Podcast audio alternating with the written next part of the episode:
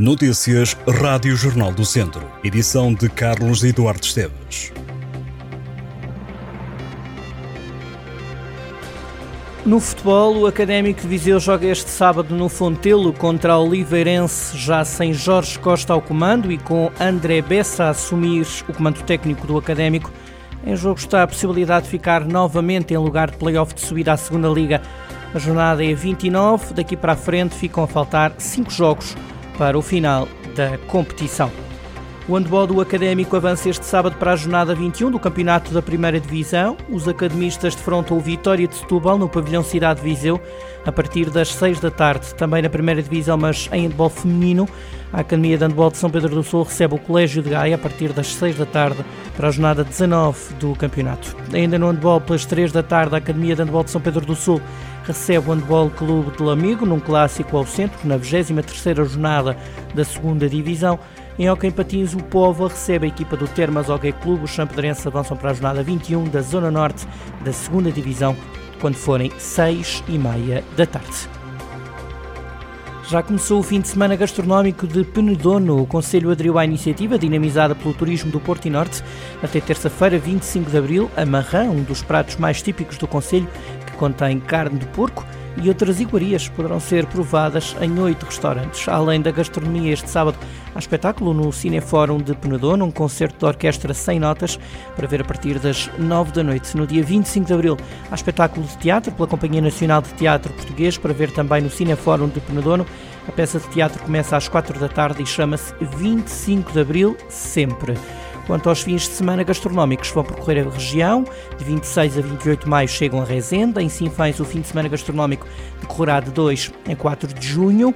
Em Moimenta da Beira, o fim de semana gastronómico tem início a 13 de outubro e vai terminar a 15 de outubro. Em Sernancelho, decorre entre os dias 3 e 5 de novembro. Os trabalhadores da Câmara de Oliveira de Frades organizam uma caminhada este domingo para assinalar o Dia Internacional dos Monumentos e Sítios e também o Dia Europeu da Cultura Megalítica. Intitulada de A Descoberta da Serra do Ladário, a caminhada é um percurso circular de dificuldade média com cerca de 5 km e com a duração prevista de 2 horas e meia. O grupo deverá seguir o guia, que fará uma breve explicação em cada ponto de interesse do rico património arqueológico, histórico, natural, paisagístico e geológico da Serra. A caminhada está marcada para as 9 da manhã. Os 49 anos do 25 de Abril vão ser assinalados em Vozela com espetáculos de música, poesia, exposições e atividades desportivas. Esta segunda-feira, às 9h30 da noite, corre um recital de poesia e de música com a participação dos músicos Carlos Clara Gomes e Adelino Soares.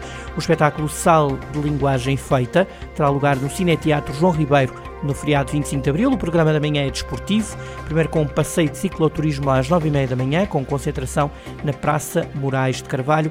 Às 10 inicia uma caminhada até à Senhora do Castelo. À noite, pelas 9 da noite, no Museu Municipal de Vozela, decorre a sessão das Conversas de Abril. Conta-me como foi.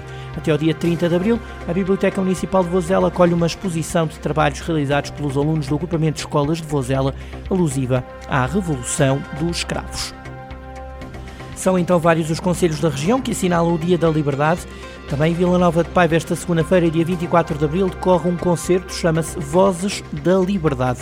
Deste espetáculo fazem parte canções de Zeca Afonso, Paulo Carvalho, Fernando Tordo, Fausto, José Mário Branco, Sérgio Godinho. O espetáculo tem entrada gratuita, começa às nove e meia da noite desta segunda-feira no Auditório Municipal Carlos Paredes. No dia 28 de abril, a Universidade Católica de Viseu recebe a apresentação do livro Valores e Religiosidade em Portugal, Comportamentos e Atitudes Geracionais.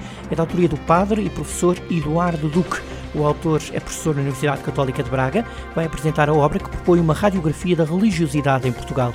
De acordo com o escritor, a principal razão desta publicação é perceber a forma como a sociedade portuguesa se posiciona em relação à dimensão religiosa com base em dados de 2020, analisando a forma como as pessoas creem na religião, incluindo católicos, e as mudanças socio-religiosas concluídas no livro.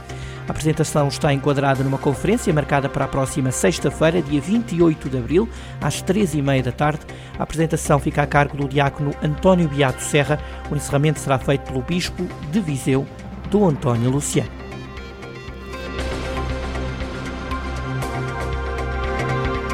Estas e outras notícias em jornaldocentro.pt